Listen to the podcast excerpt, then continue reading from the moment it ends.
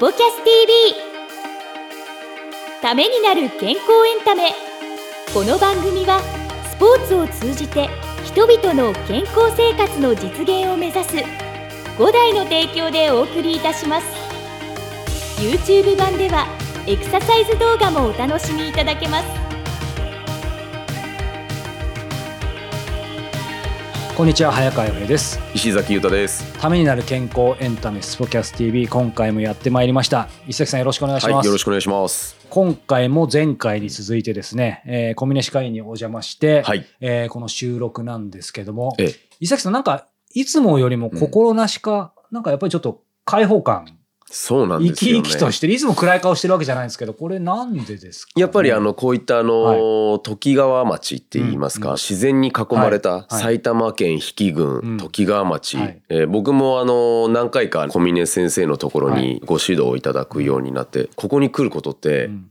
あの、横浜かはらい2時間弱かけて、今日もかかりましたね。今日もかかりましたよね。僕途中でトイレ行きたくなって、ね。はいなんとかあのコンビニに行かせていただいて駆け込みましたけど。そう、はい。それぐらいのその距離があるんですけど、あの、ここに来ることっていうのは楽しみなんですよ。ちょっと口旅行に近いですよね。いや、そうなんですよね。ですんで、運転して2時間半がかかってくるっていうのは結構大変なんですけど、はい。ただ街並みといいますか、うん。あの自然に囲まれた、はい。里山って感じですよね。え。うん。時川町って、はい。あの近くにあの綺麗な川も流れてて。なんか、ホタルも見れる。そう。ホタルもね。ね、はい。ホタルも見れて、で、夏場なんかはうん。子供たちが遊べる場所とかたくさんあるんですよ。うん、ちょっとしたジブリみたいな。なるほど。なんかそんな雰囲気を醸し出す場所ですよね。ね、よく環境が人を作るっていうじゃないですか。うん誰とこう付き合うかとかもそうですけど、うんこの文字通り本当自然環境あふれるところ、うん。なんか石崎さんも目がキラキラしてるし、いいですよ。なんかいるだけでね、なんか歯が綺麗になりそうみたいな。いやもうね歯磨きいらずみたいな。そうそうそうそうええまあ、実際歯磨いた方がいいと思うんですけど、ということでですね、今週も、えーここ、えー小峰歯科医院にお邪魔してですね、うん歯学博士、えー小峰歯科医院理事長の、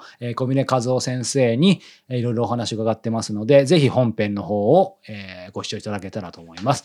それでは本編をどうぞ。どうぞ。いや、なんか今の話だけでも目から鱗だらけなんですけど、その、まあ、酸性アルカリ性のそういうことがやっぱポイントというのは気づいたきっかけというか、まあ、それこそ世界的にはそういうことがもう知られていたとか、先生の中に何かあったんですか？えー、とまずですね私が一番最初に酸アルカリに興味を持ったのは、口の中にうん金属を入れますでしょ、はいはいはい。そうすると唾液が酸性うんになると金属がイオン化するんですよ。はいはいはいはい。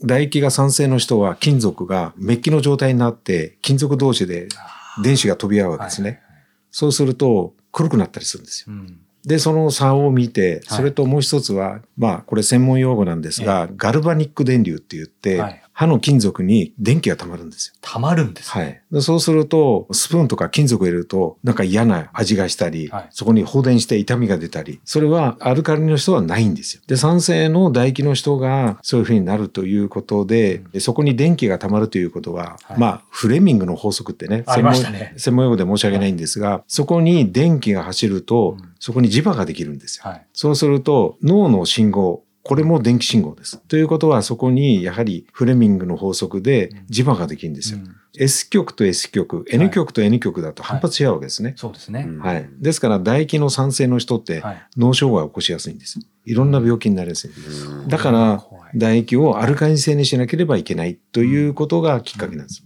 そしたら調べたらはい。ヨーロッパの歯医者だと私みたいに半年に1回うん。患者さんの唾液の pH を測ってるっていうことが分かったんです。しかもその測定器がメイドインジャパンです。そうなんですね。そうです。はい。それこそその作ってる測定器は日本なのに、はい。だからそういう意味では、みんな知ってるはずというか業界先生もすぐ気づかれたように、はい。なのになかなかなんでなんでしょうかねねそれでまあ実際にうん。日本とアメリカだけがはい。食べ物で体がうん。酸性、はい。アルカリになるということはないと断言しちゃってるんです。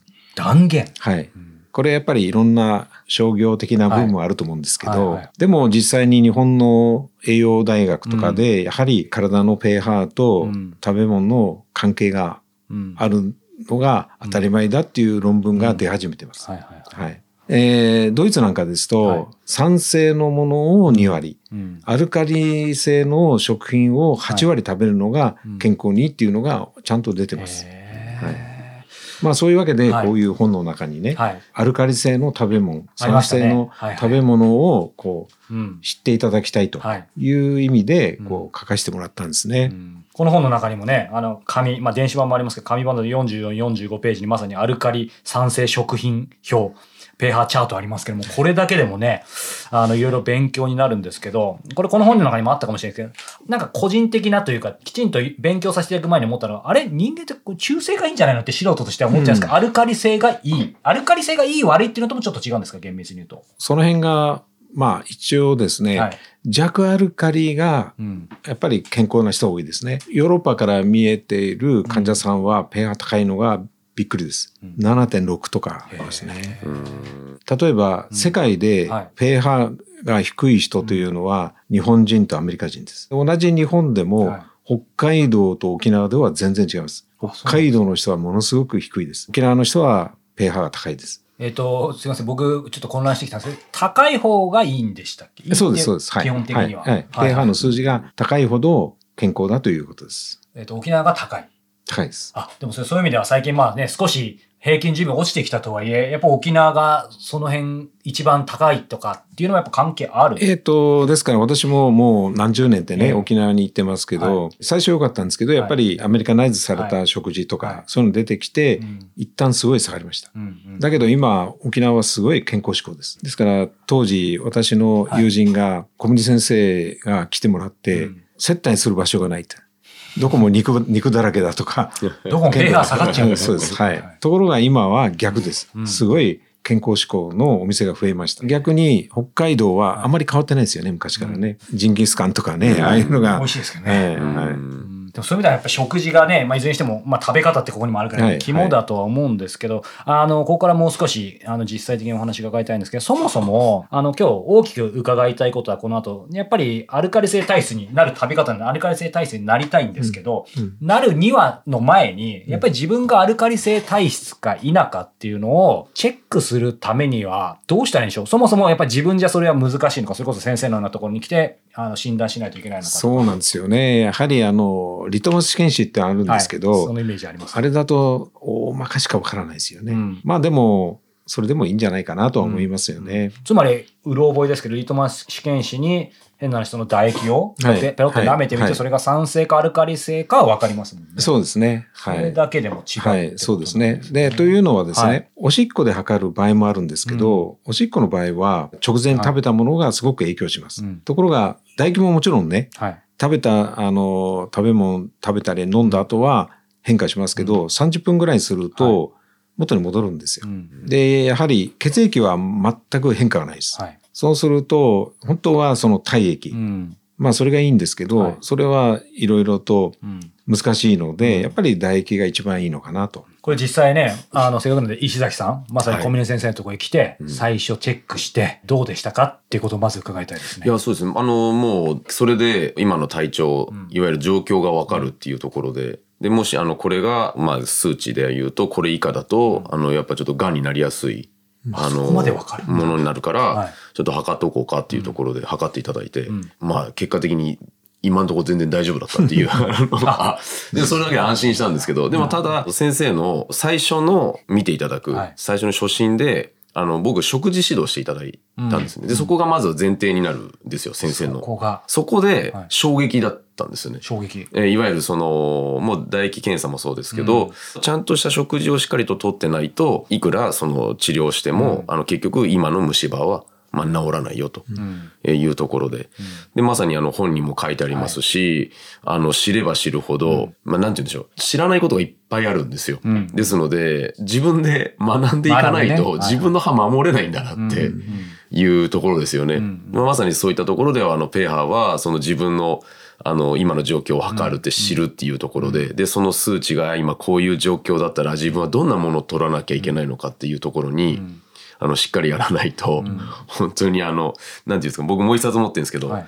あの、100年歯がなくならない生き方って先生の本あるんですけど、い。やまさに残していかなければいけないので、そうなってくると、やっぱりしっかりと自分の状況を測ってん、勉強して、ん。で、何を取るかっていうのを自分で選択しないと、っていうことはいつも見ていただいた後に自分次第だよっていうことを言っていただきいや、本当そうですよね。根本的にね、病気というのは患者さん自身が作るものです。う。うんん。ですから我々が治すんじゃなくて、患者さん自身が治してもらうんです。うん。で、そのためにはアルカリの体質でないとはい治りませんよということです。ですから、まず酸性だったらアルカリ性にしないと、はい。どんな病気も治らないということですね。うんうんまあそういう意味ではね、あの、ロジックというか、そこはシンプルなわけですね。その中で、まあ、チェックするんであれば、まずはリトマス試験してもいいかもしれませんし、もちろんね、先生のところにぜひ来ていただいてってこともあると思うんですけど、じゃあそこで分かりましたと。その賛成だと。で、あ、すみません、話前後しちゃいますけど、先生の今まで見られてきた中で、まあ感覚というより、まあデータかもしれないですけど、実際先生のところを訪れてそのチェックして、はい。まあ、かなりざっくりな質問になっちゃいますけど、やっぱりその割合としては、はい今の石崎さんじゃないですけど、アルカリ性体質の人はものすごく少ないのかとか、そのまあ微妙なラインもありますけど、どんな感じなんですか？まあ、あの、私のところは、はい。患者さん自身が健康オタクが多いんですよ。まあ、そもそもそうか、剣またいでくるとかね。はいそうそうはい僕もそうだ。ですから、ほとんどアルカリ性の人です。ああ、そうなんですすでに意識が高い。はいうんごく稀はいにそういうことに気づかないでね、うんやっぱり紹介とかで、はい体調悪いからちょっと行ってみなっていうことでいらした。うんで、そういう方っていうのは低いですね。うん今までこう長い歴史で、はいまあ最初の頃は唾液をですね、相当量いただかないと測定できなかったんですよ。はい。で、今はペットね、ほんのちょっと吐き出すぐらいでできるようになったんですね。うんうんで、そういう長いことはいのこう、集約をしますと、唾液の pH はが5ぐらいだったら、はい。まあ大体24時間以内になくなります。で、5.1だと、まあ1週間か2週間以内になくなってます。えっと、亡くなるってえし死んじゃう死んでるそうです。うんで、5.5とかですともう末期がんですよね。あ、もうそこで分かるんですねはい、もう過去の経験でね。で、まあ、あの上限が6.2、もし唾液の pH が6.2だ以下だと、怖いな。もうすでに癌ができてるっていう。もう大勢の患者さんのデータをこう見てるとね、めったにいないですよ。こちらの患者さんはね。でも、そういう関係なしにね、例えば私がよく北海道に行って、まあ検診とかもやってますけど、めちゃくちゃ普通の人に調べると低い人多いです。そうなんで、ね。もう、昨日も6.4の患者さんがはい。来ましたけど、はい。やっぱり危ないですよね。まさにじゃあそれ、それ自体がチャートですね。そうです。人生のはい。生死の。はい。これ先生、後で、なんかそれって調べてもらうことってでできるんですか？できますよそその場でやって、ちょっと分かるのもまあまあ早くできたありしま。りますす。はい。であれば僕がもし脂肪ラインに達してない限り、それ自体をちょっと取らせていただいて使ってもいいので脂肪ラインだとちょっと今聞きながら、そう、いや、ちょっとって思ったんですけど、じゃあすいません。ちょっとそれは後ほどという。まさかの展開になるかもしれないですね。そうそう。それはちょっとさすがに出せないわ、みたいな。唾液です、僕の。健康です。すごい健康。7.4とかね。うん。ちょっとまだ安定してからね。はい。すごい健康です。はい。日本人では珍しいぐらい。よかった。はい。めったにないですよ。上位何パーセントですか、先生？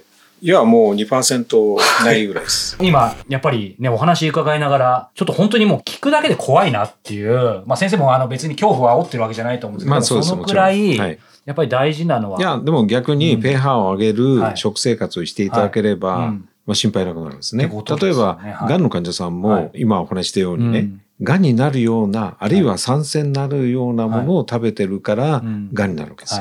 ですから私はそれをがん体質と言ってるんですよ。うん。がん体質の人を見つければ、うん。食事を変えれば、はい。がんが自然に治ってますよ、うん。ということなんですよね。うん。で、まあ、後ろにこうあるね、こちらで、はい。そういう体質を見つけちゃうわけですよ。はい。どういう栄養が足りなくて、はい。こういう悪い栄養を取ってますよっていうのを全部分析しますから、そうすると、あなたはがん体質ですよ。うん。今がんでなくても将来うん。がんになりますよっていう話をさせてもらってます。え、それは、僕もすみません、あの、け健康マニアなので、相当いろんなことやったり、まあ遺伝子検査とかもっとマニアックなものもやったりとかで、いろんなあの DNA とかも解析して、そういう意味でのがん体質とか、あとミアテストとかちょっとマニアックなのう受けたりしてやってるんですけど、先生の今おっしゃってるがん体質かっていうのはぜ全部唾液？こちらは、はい。あの、体に頭、おでことか、手とか、はい。足とかね、はい。そこの電気を通しはい。て体の状態を全部調べるわけですね。でどういう栄養はい。が、まあ、不足してるとか、過剰に取ってるかっていうのを分析して、はい。専門的に言うと、ナトリウムが多い人って、はいやっぱり栄養が取れないんですよ。はい。でカリウムが多い人は、はい。細胞の中にか、はいあの栄養が入れるんですね。はい。でこれはあの基本になるのは、まあ、ご存知かどうかわかりませんが、はい。ゲルソン療法っていうのがですね。ゲルソン療法。はい暗い色？ここにここにある場合はがんなの。それでここにがんがありますよっていうこと。もう分かるこんなにがんができてるんですよ。それでもう一つが、まあこの程度だったらまだ見つかんないレベルなんですよ。はいはいこれがここが赤だったらはい。もう確実にがんです。まあこの程度だと普通の検査で見つかんないレベルです。はいはいはい。はいナトリウムが少なくてカリウムが多いとがんなんですよ。だけどこれ逆っていうことですよ。はい要するにな塩分が多いからカリウムが少ない状態になってる、その食べ物で言うとですね、はいはいそうするとがんなんですよ。がん体質なんですよ。だから塩分を取りすぎてる。はい。だから先ほどのゲルソン療法と一致するわけですよ。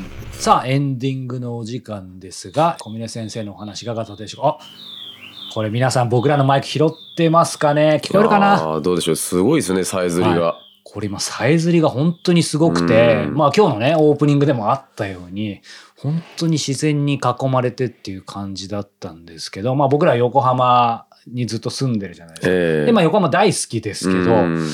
あ、でも思ったのが、ちょっと情緒的になっちゃいますけど、うん。例えば横浜だからね、東京とも近いですし、うん。いわゆるその他の場所とは、やっぱ自然、まあ相対的には少ないと思うんです。よ。少ないんですけど、普段こう耳すますとうん、当然僕も家の近く、そんな自然ないと思ってたんですけど、ウグイスの声とか聞こえるし、まあ帰りすごい、たまに夜遅くなった時に、ふと歩いてて空見上げると星ってあるんですよね。あ横浜ありますよ。そううん。普段、そういう自然に気づくか気づかないかって、うんまあ、都会だから見えないっていうのはあるかもしれないですけど文字通り忙しいって心をなくすって書くじゃないですか。うんらなんかその辺の視点を忘れないようにっていうのはなんかありますよね。あそうですね、うんやっぱりあのそういったことに、うんあの耳を傾けたり、なんかそこにフォーカスするってはいはいいう時間を、なんかふとした時に設けていかないと、うん。なんか見失っちゃいますよねそう本当ね。そうそうそう。そう、うん。だからね今週のトークかまた前の週か来週か分かりませんけどもね、うん。小峰先生の中でもやっぱり健康法というか中で今いろいろ食事のこともありましたけどやっぱり瞑想って話もおっしゃってたあそうですね。